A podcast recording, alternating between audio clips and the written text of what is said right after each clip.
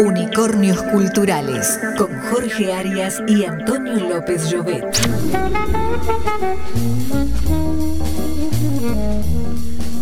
Bueno, hoy recibimos a un hombre de la casa. Mariano Barrio es periodista político acreditado en la Casa Rosada, trabajó en La Nación, en A24, en A24.com, en la Radio del Mundo, Belgrano, Cultura, FM Palermo y Concepto. Es consultor de empresas y sobre todo de lo que vamos a hablar hoy es que es además el presidente y creador del movimiento por los valores de la Argentina.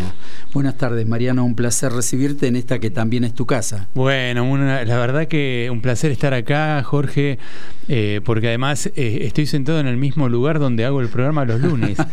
Así que me siento haciendo el programa unas cuantas verdades. Los que nos escuchan. con Leonardo acá en la operación. Un amigo, sí, este, sí, Como en casa. Qué bueno, qué bueno. Así debe ser. Bueno, estamos con Antonio, que hoy lo operaron para sacarle unos clavos que tiene en la pata, porque jugando al rugby tuvo un accidente, pero... Mm. Eh, Hola Mariano. ¿Qué tal Antonio? ¿Cómo te va? Ahí está saludándote desde el teléfono. Desde el más allá. Ahora, viste, no sabemos. Con la virtualidad puede ser desde el más allá. Pues. Pero se te escucha como si estuvieras más acá, ¿eh? así que está, está perfecto. qué bien. Espero poder transmitir la calidez. Feliz recuperación. Gracias, gracias. No, es, es muy joven, así que no va a tener problemas. Ya no tiene problema de, desde su lesión, viene recuperándose velozmente y. ¿Dónde juega él? La, última etapa. Yo juego en el Champañá. Tengo 24 años. Lo que me preocupa es ya estar empezando a ah. tener lesiones que necesitan clavos y otras cosas a los 24 años.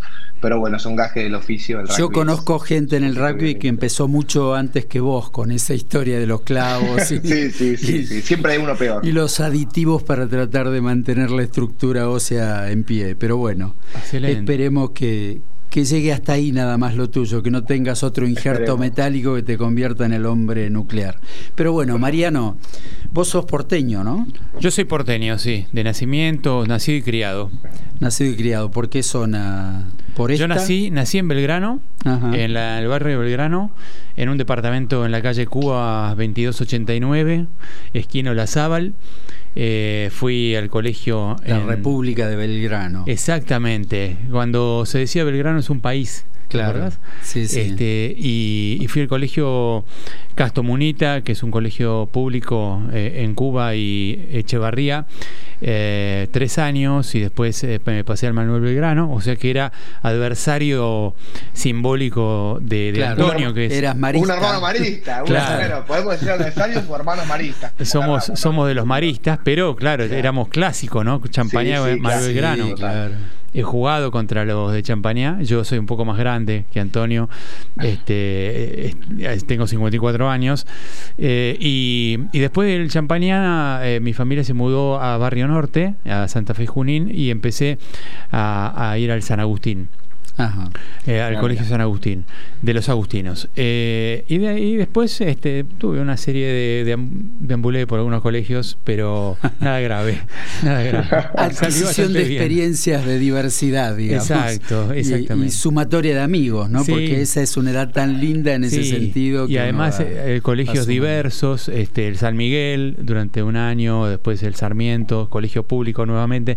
Así que la verdad es que la pasé bien. Y en ese época con qué soñabas? ¿Soñabas con que te veías fundador de Movimiento por los Valores? ¿En qué andabas en esa? No, en aquella época yo andaba entre la abogacía, el derecho, eh, que mi padre es abogado y lo admiraba y lo admiro mucho porque sigue trabajando.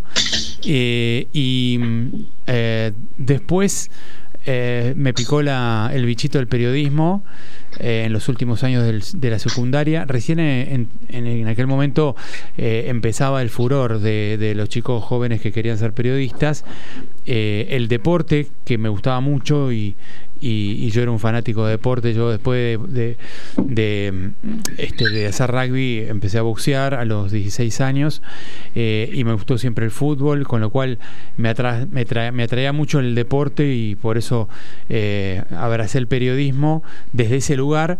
Eh, pero es, al mismo es como una puerta de entrada habitual al periodismo, el periodismo deportivo. Sí, muchos, muchos periodistas. en los partidos, arrancar por ahí haciendo una experiencia. Así es, sí por un lado, a mí me gustaba mucho el deporte, pero también en los últimos años del colegio me llevaba el diario y me gustaba mucho la política. Me llevaba el diario al, colegio y lo leía en los recreos o, entre horas.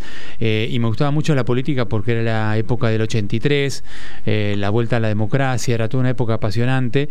Y, ahí me, pegó a picar, me, empezó a picar también el, periodismo. Estamos disfrutando posiblemente los últimos años en que los jóvenes no nos digan qué es un diario, ¿no? Así es. Bueno, ya prácticamente el diario en papel no existe. Los jóvenes ya no, no leen el diario en papel. Te diría hasta la edad de 60 años ya la gente lee el diario en digital. Sí, claro. Eh, mi padre, que incluso ya tiene mucho más de eso, eh, ya lee el diario en digital. Entonces ya, eh, desgraciadamente, porque era una, una cosa... Un lindo hábito, ¿no? Un lindo hábito, era un producto lindo el diario. Aparte de yo creo que aquí vale un, poquito una reflexión, sobre todo para los jóvenes que no disfrutaron de esa etapa del diario.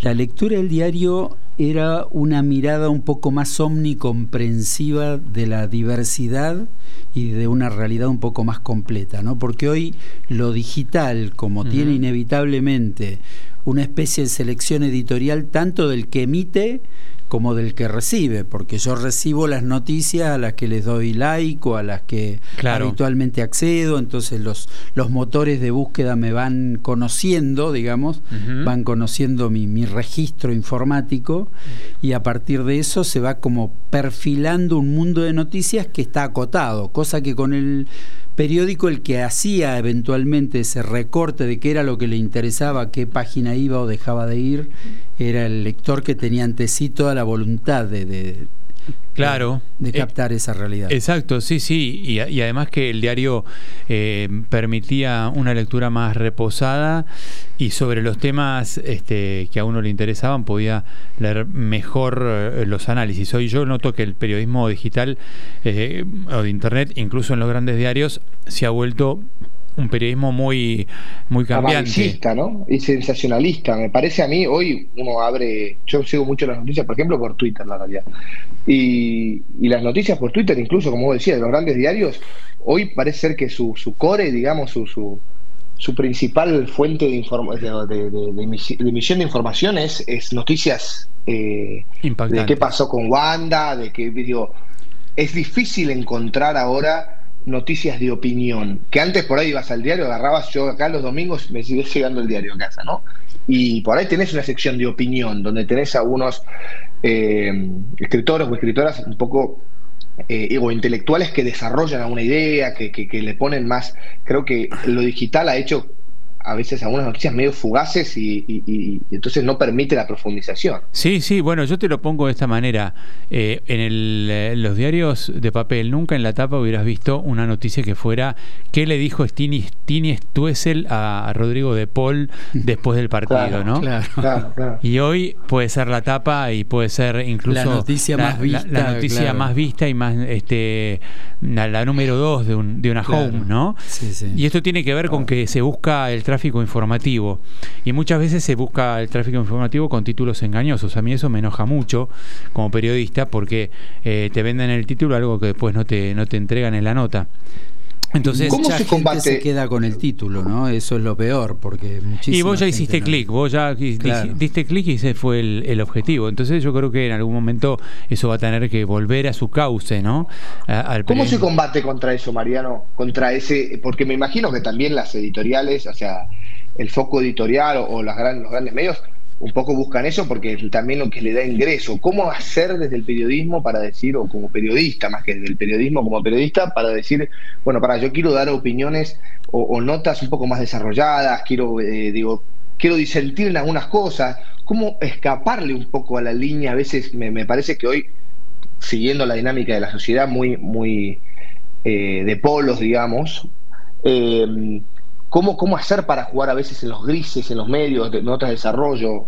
¿Cómo se hace para, para salir del círculo vicioso? Antes de que, antes de que vos contestes, Mariano, le puedo preguntar yo a Antonio, que es el joven del grupo.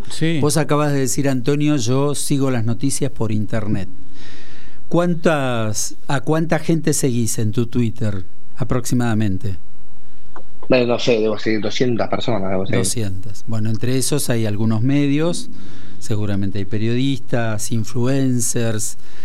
O sea que de alguna manera las noticias que vos buscas ahí están mediatizadas por estas 200 personas cuya opinión te parece interesante o su mirada, digamos, de la realidad te, te parece que tiene una perspectiva interesante para seguir.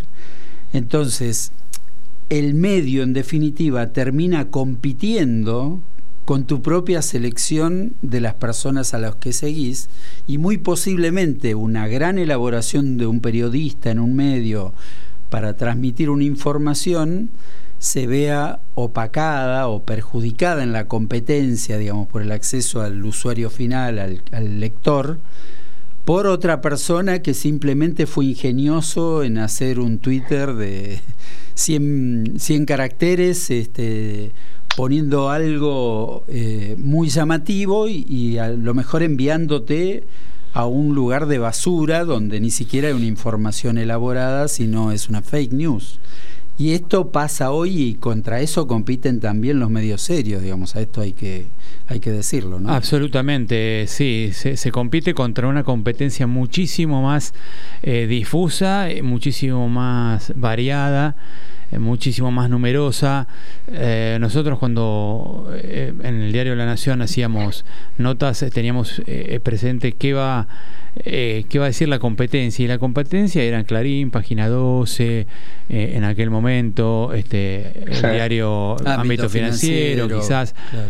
pero y sobre todo Clarín, ¿no? Clarín y La Nación siempre fueron competidores entre sí, para Clarín La Nación y para La Nación Clarín, como River y Boca, pero eh, ahora vos tenés una enorme cantidad de portales, muchos portales que son muy buenos algunos, ¿eh? que tienen información buenísima, que dan, dan, anticipos, dan primicias y que son buenas, muy, valedor, muy valederos. Hay muchos más portales informativos, los canales de televisión tienen su portal, las radios tienen su portal, las, este, los multimedios tienen su portal, como eh, el Grupo América, y paso el chivo, yo escribo para 24.com, ¿no? Entonces, ¿cómo haces para combatir eso? Con buen periodismo. Lo único, el único secreto es eh, el buen periodismo, tratar de ser eh, ecuánime, eh, leal, serio, tener buen, buena fuente de información, buen análisis y hacer buen periodismo independiente, luchar por la independencia periodística, tratar de preservarla. Hoy los medios están muy banderizados de un lado y del otro. Hay medios muy K y hay medios muy eh, anti-K y los anti-K muchas veces responden a eh, algún sector de la oposición. Entonces. En toda guerra la primera baja es la verdad, dicen, ¿no? Entonces. Exactamente. Está planteado. Exactamente. Y creo que hay que volver al, buen periodismo, al periodismo eh, que es realmente independiente. A mí me enseñaron en el diario La Nación a, a consultar tres o cuatro fuentes y además, si hablaba uno mal de otro, tratar de consultar al otro. Y hoy eh, yo veo en esas mismas pantallas que se invitan a este, a, políticos de un solo sector que hablan mal del otro, pero no invitan al otro para que pueda contestar.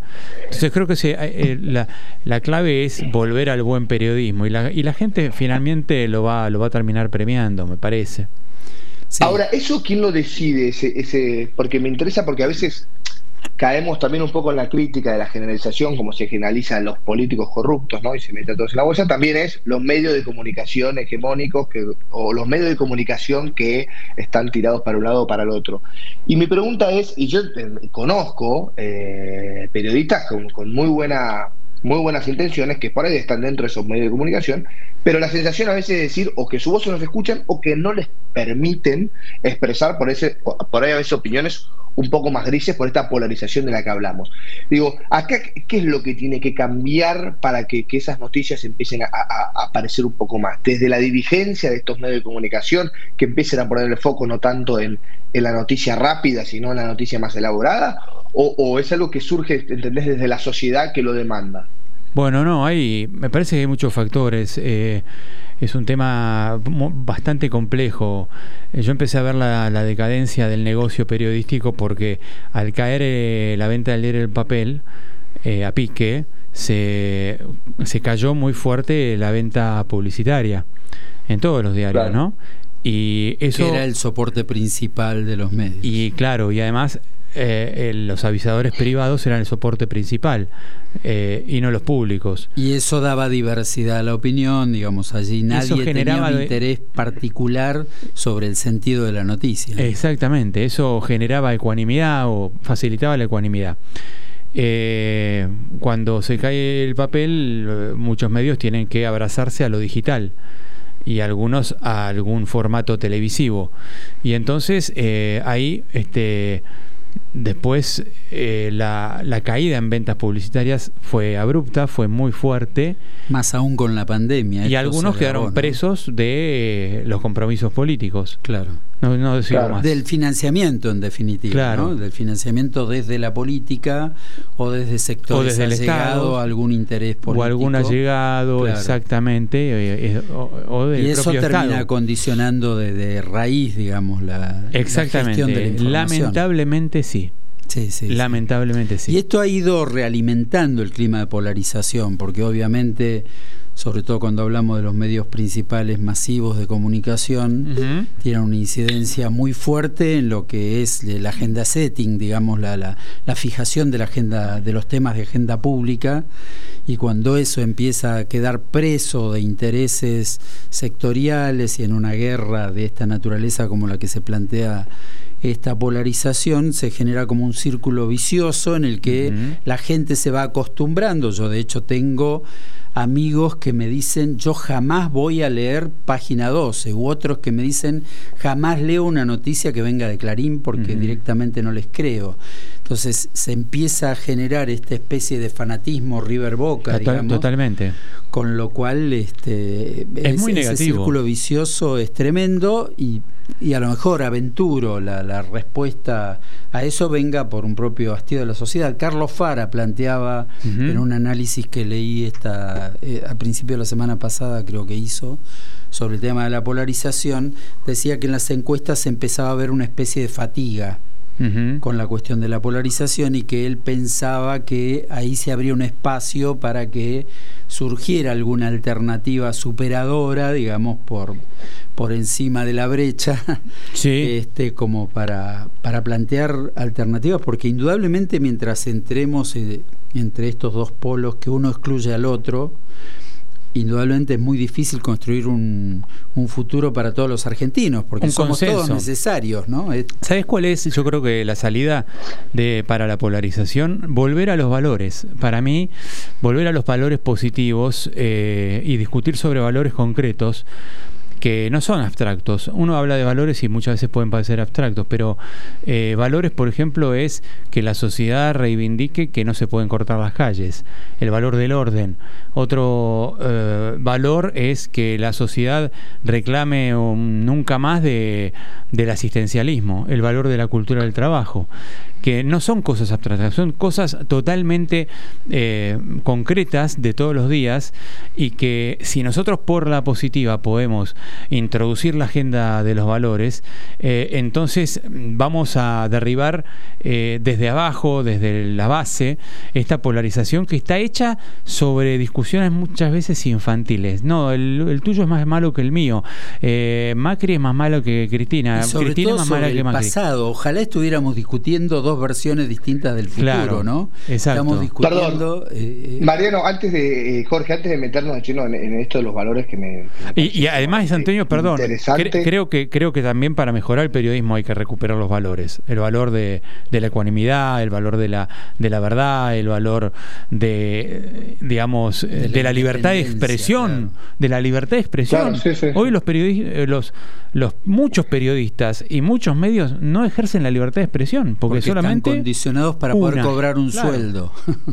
Me, interesa saber, Mariano, y ahora me imagino que en, unos minutos vamos al corte musical, pero me interesa saber cómo llegaste vos a, con, digo, estabas habíamos hablado un poquito de tu carrera como con los comienzos de periodismo, este, este, el 83, ¿cómo llegó este, este camino a empezar a interesarse por los valores? Digo, que es una cosa que que está discutida, pero también muchos le, evitan, ¿no? Porque, bueno, se embarrarse las manos. Sí, bueno, fueron varias etapas. Eh, por ejemplo, cuando yo hice el servicio militar, me di cuenta que el servicio militar, lo que se decía la colimba, tenía un, costado muy positivo que era eh, que igualaba a sectores de la sociedad muy postergados y les enseñaba valores actitudinales eh, o valores de, este, de igualdad o valores de, digamos, de la vida social de integración social. encontrarte con un misionero, un chaqueño, un patagónico y, aprender de eso. y aprender de, eso y ese misionero, o a lo mejor ese habitante del conurbano que venía de la marginalidad completa, aprendía el valor de la cultura del trabajo arreglando, aprendiendo a arreglar un carburador, porque el tipo a lo mejor venía de una pandilla en donde se cagaba cuchillazos con su bandita enemiga en Verazate, que me ha pasado, esto es concreto, ¿eh? y este cuando aprendí aprendía a arreglar un carburador se transformaba en una persona sumamente agradable, amigable eh, y útil a la sociedad. Y útil y, con autoestima. Entonces ahí esa persona, eh, sin saberlo a lo mejor, lo que hacía era recuperar los valores. ¿eh? antes tenía el disvalor de la vagancia, de la violencia, de la venganza. Eh, pero cuando Porque no esa persona en la sociedad, ¿no? Claro, y cuando esa persona más se integraba en un, en un núcleo en donde el valor era la solidaridad, porque había que ser solidario con el compañero, eh, había que ser, había que trabajar, había que aprender, había que eh, levantarse a las 6 de la mañana, acostarse, digamos, temprano y no trasnochar. Cuando aprendía esos valores se transformaba. y Antonio lo debe saber muy bien, el rugby tiene valores. Este, a, a veces se trastocan un poco, algunas personas creen que, que, digamos que el rugby es violencia, eh, pero yo creo que tiene valores y sobre los valores que tiene el rugby, por ejemplo, como deporte, como solidaridad, como trabajo en equipo y demás, se fundó, por ejemplo, los espartanos. Espartanos, sí, sí, ¿entendés? Un gran ejemplo de, lo que se puede hacer. Recordémosle a la gente que los espartanos es un club de rugby que funciona en penales de la Argentina, ¿no? claro. En las prisiones, precisamente rescatando a, presos y, metiéndolos en el mundo del deporte y de la organización de, un deporte maravilloso como es el rugby. Pero bueno, vamos a hacer ese corte musical que, que nos anunciaba Antonio y escuchamos un poquito de Soda Estéreo cuando pase el temblor.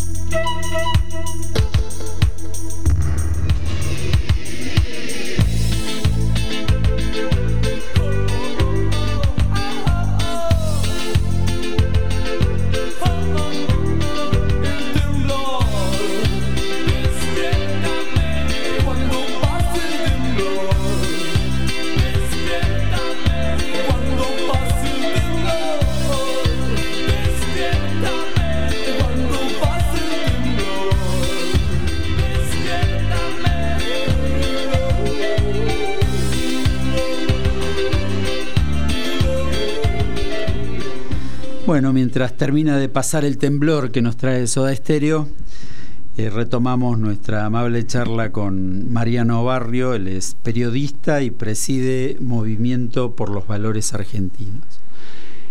Y estábamos, terminamos la primera parte, Mariano, hablando de eso, la, pérdida de valores, el problema de, falta de valores, digamos, que, que, tiene no solo la sociedad argentina, esto para no flagelarnos, digamos, estamos en una fase de la globalización muy compleja, donde hasta está en cuestionamiento la célula básica de organización de la sociedad, que es la familia, no hay está en crisis el modelo familiar, pero no hay tampoco un modelo alternativo que digamos estamos yendo hacia, hacia otra cosa. Es un, claramente un tiempo de cambios y además un tiempo de cambios violentos. Creo que nadie imaginaba el año pasado en Alemania para hablar de algo que me toca de cerca, porque estuve hablando con amigos alemanes la semana pasada, jóvenes, que me decían que no entienden cómo ellos están de vuelta enfrentados a este temor de la amenaza nuclear, digamos, una cuestión que vivieron sus abuelos en la etapa de la Guerra Fría, porque ahí sí Europa era el territorio supuestamente sobre el que varias hipótesis de, guerra entre Oriente y Occidente se planteaban un ataque nuclear sobre el territorio europeo. Y hoy los jóvenes, y en aquel momento se hablaba se, posiblemente lo recuerdes, de sótanos que construía la gente para guarecerse ante un eventual ataque nuclear.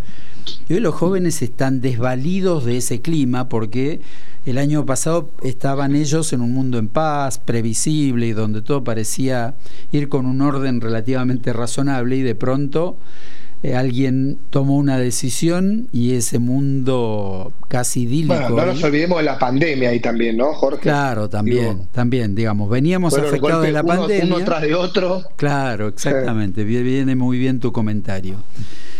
Este, pero bueno, estamos en un mundo así muy volátil, muy complejo y donde los valores, precisamente por toda esta guerra, por la irrupción de la tecnología que también ha planteado nuevos vehículos para, para cuestiones espurias que atentan contra los valores, y una sociedad un poquito desarmada, ¿no? con liderazgos muy lábiles, con liderazgos que también de alguna manera buscan solo la conservación del poder y no el poder para la construcción de, de un mundo mejor, de una sociedad mejor. Entonces, en ese marco, ¿por qué Movimiento por los Valores? Bueno, eh, además de esa historia que yo te contaba, digamos, de lo que me había eh, causado impacto eh, el tema de, la colimba, yo en mi ejercicio del periodismo miro muy de cerca la política, ¿no? y lo hago desde hace ya 35 años. Y con los años me empecé a dar cuenta que lo que fallaban no eran solamente eh, los planes económicos o las ideologías, que muchas ideologías pueden tener eh, muchas cosas de bueno y muchas cosas de malo, eh, muchos partidos políticos pueden tener algunas ideas buenas y otras ideas malas y otras mediocres, que algunos políticos pueden tener buenas ideas o malas, y entonces empecé a advertir, por lo menos esta es mi opinión, que no fallaban las ideas, no fallaba si había que hacer un plan económico de mercado como lo hizo Carlos Menem desde el peronismo, eh, o había que hacer un plan más desarrollista como después lo hizo Dualde, o había que profundizarlo eh, como lo hizo De la Rúa, o había que salir de ese, eh, de ese modelo como, como después lo hizo Néstor Kirchner, porque la crisis siempre iba de mal en peor. Entonces, ¿qué era lo que fallaba? Lo que fallaban eran los paradigmas de, valores, ¿no? a mi juicio. Primero, el valor de la transparencia transparencia que está dado por la, corrupción, eh, el valor de la austeridad en la política, que no, no existe, que está dado por el enorme gasto público. Cuando vos eh, hablas de que hay que recortar el gasto, no es que solamente hay que recortar el gasto, hay que ser austeros, hay que tener una clase política que sea naturalmente el ejemplo, austera, claro. No es que tenés que andar cortando el gasto y a ver a quién, a quién jodes tenés que ser austero per se, tenés que asumir un cargo público y abrazar el valor de la austeridad. Estamos en un país en ruinas, digamos, donde no puede haber una clase dirigente opulenta eh, Exactamente. peleándose por ir en primera clase de los aviones mientras... Y, y- y en la, y en la opulencia fallaban todos, fallaban los peronistas, fallaban los radicales, algunos más, otros menos. Incluso dentro de los peronistas hay, hay más, había más austeros que otros y otros más gastadores que otros. Pero lo que sí fallaba eh, transversalmente eran los valores y, y- también empezó a fallar eh, el hecho de el valor del orden de la calle, ¿no? El valor de la cultura del trabajo con el advenimiento de los planes sociales y ahí en el 2000, entre el 97 y el 2000 nacieron los piqueteros. Los piqueteros que fueron en, en principio fueron eh, grupos que eran despedidos de fábricas o de empresas eh, del mercado, como IPF, por ejemplo, en Cutralcó, eh, en Plaza Wilcul, en Neuquén, Los primeros piquetes, o en. Salta, los primeros piquetes se produjeron por los despidos. Santillán en el norte. Exactamente, y claro. los movimientos de ex obreros y trabajadores de IPF en el sur. ¿Y por qué pasaba? Porque esos despedidos habían cobrado indemnizaciones de las privatizaciones y en dos años o tres años se las fumaron Se las todas Desaparecieron. porque no les inculcaron una reconversión,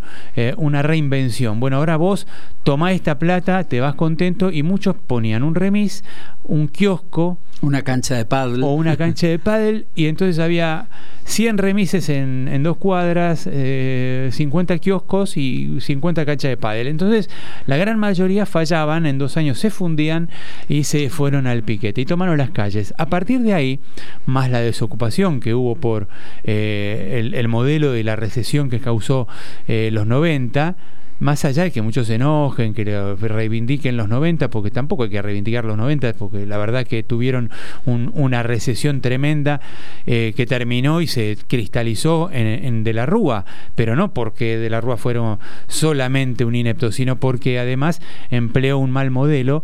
Y después vino otro modelo más desarrollista, de evaluación competitiva, eh, una, eh, un- un viento de cola importante desde el punto de vista externo, pero ¿qué pasó? Asumió un gobierno peronista que cuando tuvo plata en la caja, lo que quiso hacer justamente es más empleo público para generar mayor dependencia y caja política y eh, a aquellos piqueteros los empezó a multiplicar porque la pobreza eh, se iba haciendo pandémica porque al no haber educación, al no haber eh, formación laboral que nunca se quiso hacer, se generó un- una clase digamos, social piquetera, planera o, o beneficiaria de planes sociales de todo tipo. Eh, primero vino la UH, después el plan trabajar, después el plan potenciar, después todos los nombres se fueron sucediendo.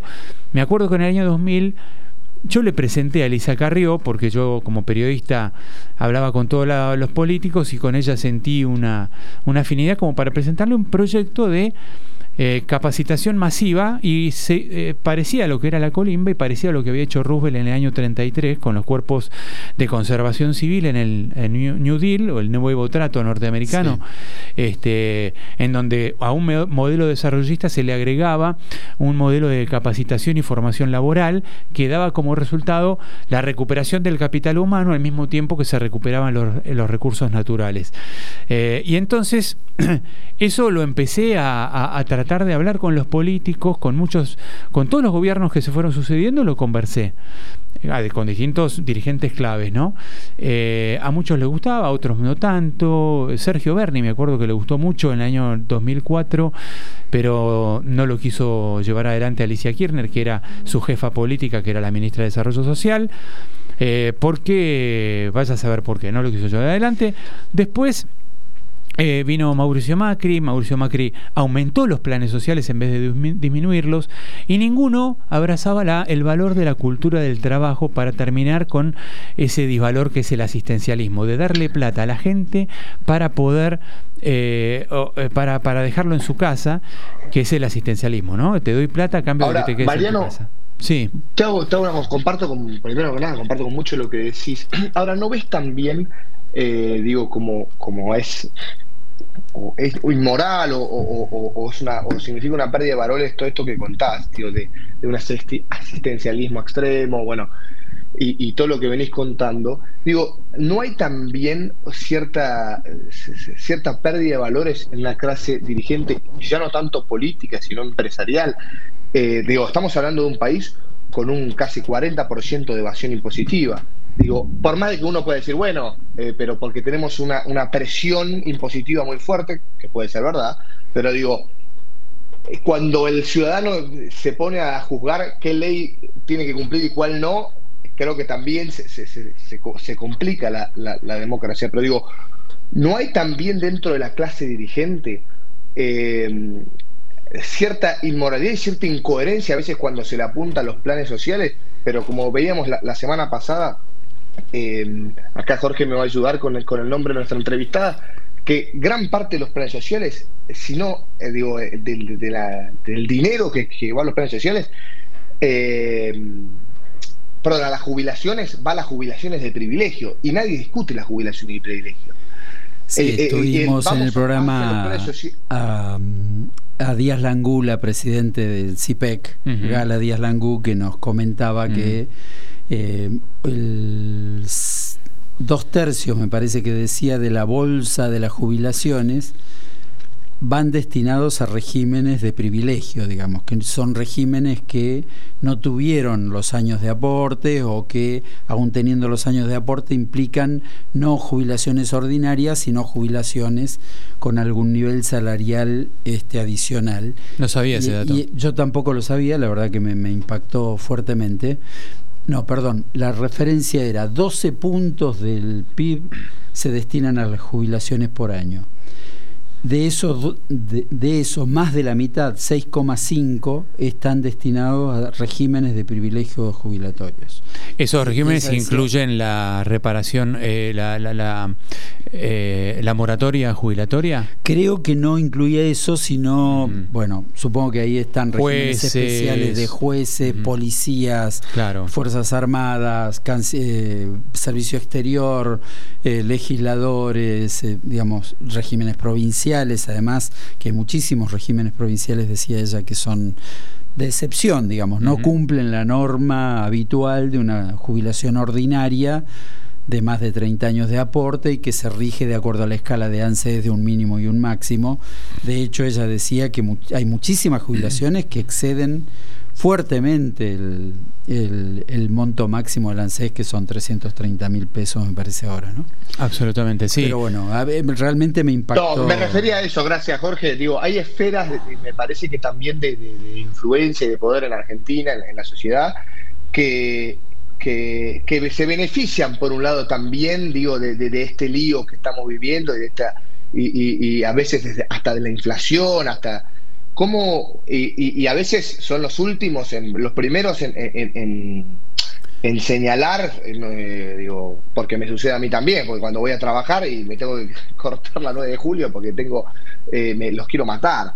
Pero cómo, cómo, cómo hacer para, para abarcar también, eh, como para, para no caer en una punta o en la otra, ¿no? Bueno, el tema del régimen previsional es perverso por donde se lo mire, pero acá lo que no hay que perder de vista es que la Argentina vive en un 40 o 50% en negro.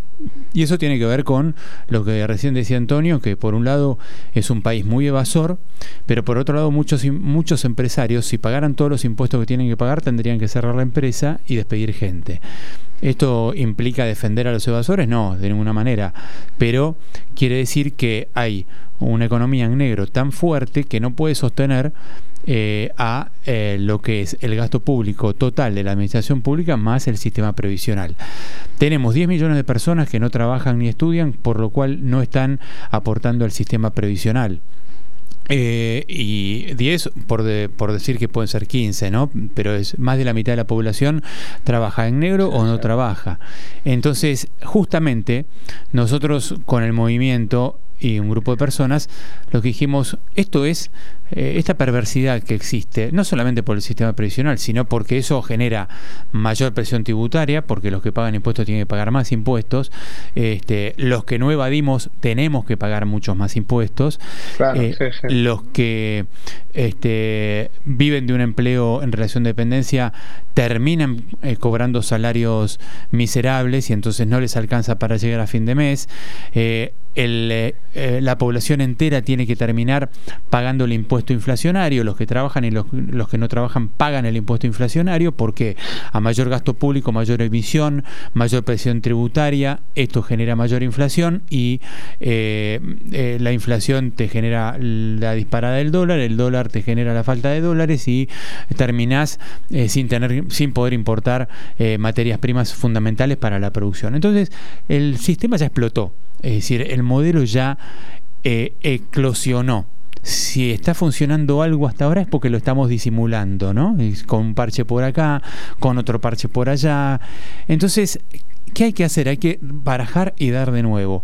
Y entonces volver a incluir a 10 millones de personas o 15 millones de personas que no están en el sistema para que vuelvan a estar en el sistema eh, con por un lado, facilidades para la demanda de empleo, facilidades para el empresario que tiene que demandar empleo, que tenga que pagar los impuestos, pero que también pueda tener facilidades en cargas patronales, en algunos beneficios laborales y demás, pero del otro lado también eh, fuerte capacitación eh, para los trabajadores y incentivos para los trabajadores para que vayan a trabajar, como por ejemplo eh, un nuevo esquema de participación en las ganancias para los trabajadores. El trabajador tiene que ganar un buen sueldo y además tiene que participar de la ganancia y si el trabajador paga ganancia debería pagar ganancia sobre la parte del bono de ganancia que cobra respecto de los dividendos de la empresa, no respecto de su sueldo.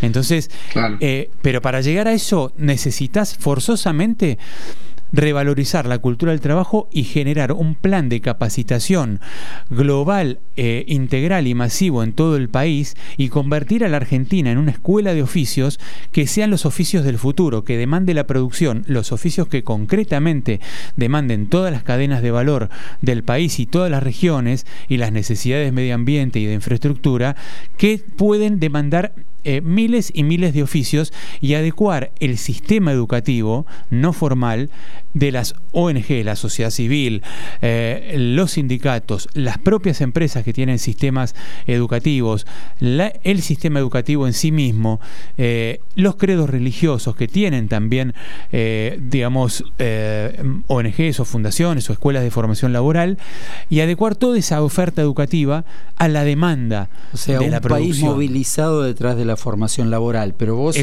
no lo estás planteando además simplemente como modelo, sino que además lo están haciendo. ¿Por qué no contás eh, algunos de los ejemplos específicos donde esto ya está sucediendo? Exacto, vos lo dijiste muy bien. Eh, es una definición que sintetiza muy bien. Un país movilizado atrás de la capacitación porque es la gran batalla nacional y hasta te diría por los colores, por la camiseta que tenemos que dar. Y además de ese gran país movilizado, integrar a todos los sectores del sector público.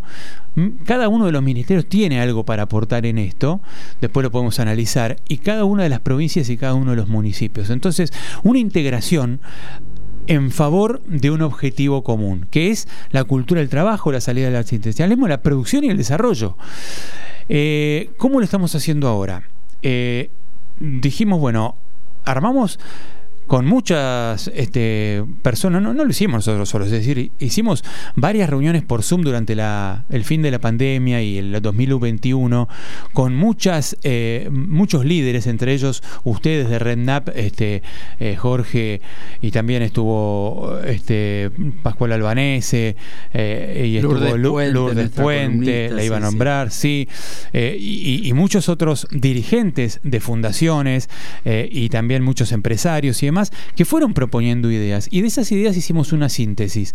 Y de esa síntesis lo que dijimos es, bueno, Este es el proyecto. Ahora vamos a hacerlo firmar por líderes. Ya tenemos más de 150 líderes que lo firmaron, pero hay que generar la, mm, digamos, la demostración empírica en el terreno de que esto se puede. Entonces tomamos demandas empresariales de, de trabajadores eh, que necesitaban trabajadores y no los podían encontrar porque en los planes sociales no encontraban trabajadores capacitados. Y en, los, en el mundo de los desocupados no encontraban eh, trabajadores capacitados en lo técnico y en lo actitudinal. ¿Qué es lo actitudinal? Y te toma un trabajador, pero no viene el lunes, no viene el martes, viene recién el miércoles, cuando viene, viene tarde, o, viene en mal estado, eh, o eh, viene, está dos semanas y se retira del trabajo y no tiene continuidad, o no le contesta bien a, a un patrón, no se sabe dirigir hacia, digamos, el jefe, a sus compañeros, no tiene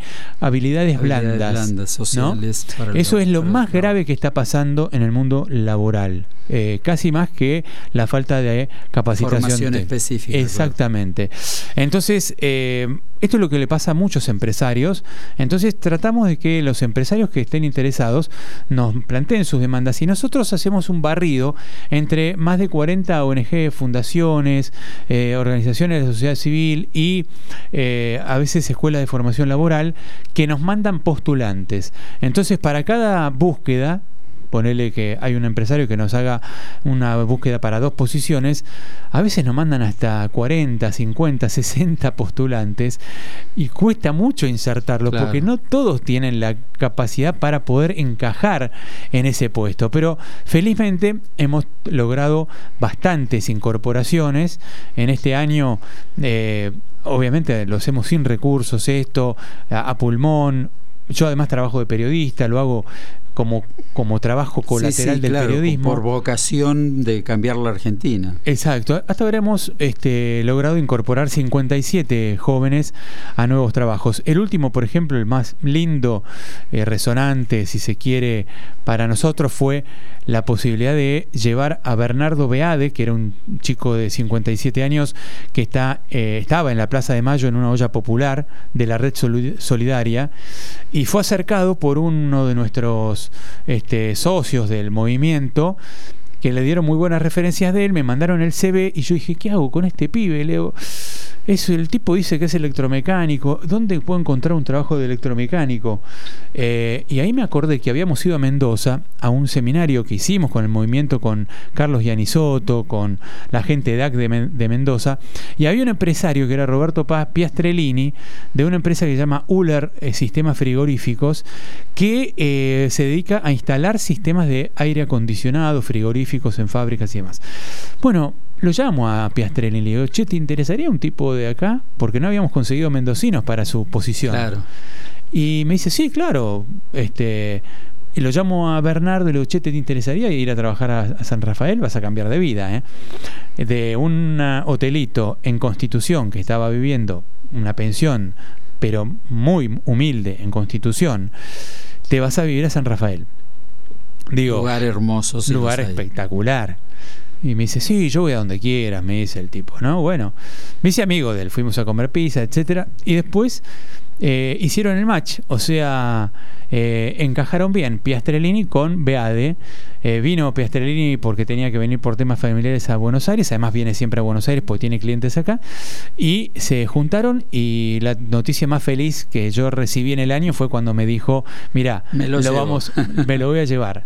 Entonces ahí cumplimos con otro objetivo que es el que del movimiento y que yo sé que vos lo compartís, eh, Jorge, que es la redistribución demográfica. También apuntamos a que tenemos que, en la Argentina, tender a una redistribución demográfica para eh, equilibrar esta cosa de los que está totalmente descentrado.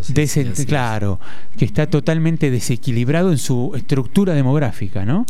Hay que llevar la gente al interior porque en el interior está la verdadera riqueza de la Argentina, la verdadera potencialidad y en, y en, el conurbano está la pobreza más extrema. espera la miseria y la pobreza. Exactamente. Bueno, la verdad que se nos ha volado el tiempo, lamentablemente. Este, bueno, culpa mía, con, culpa mía, soy con Mariano Obarrio, presidente del Movimiento por los Valores de la Argentina. Como escuchaban, se trata no solo de la palabra y de los conceptos claros, sino también de la acción, esa acción que están haciendo y a dónde pueden ir a buscarte, digamos, este, quienes necesiten contactarte, sea por ofertas laborales como por demanda laboral. Sí, bueno, para, también para leerte, Mariano. Bueno, leerme en mi tweet, eh, tenemos este mi tweet, eh, o mi Twitter, mejor dicho, es arroba Mariano Barrio. Tenemos una página. O barrio con B larga. O barrio con B larga, y además con las dos O, Mariano o Barrio. Y además eh, la página nuestra del movimiento es movimientovalores.com.ar. esas son las dos vías, o sea, para leerme, digo porque yo todo lo que publico lo publico en mi Twitter y también en mi Facebook, aquel que me sigue en Facebook también, eh, y, eh, también publicamos las noticias en eh, movimientovalores.com. Y los invitamos a quienes estén interesados en sumar sus esfuerzos ahí en Movimientos por los Valores. Seguimos en Facebook, arroba unicornios culturales.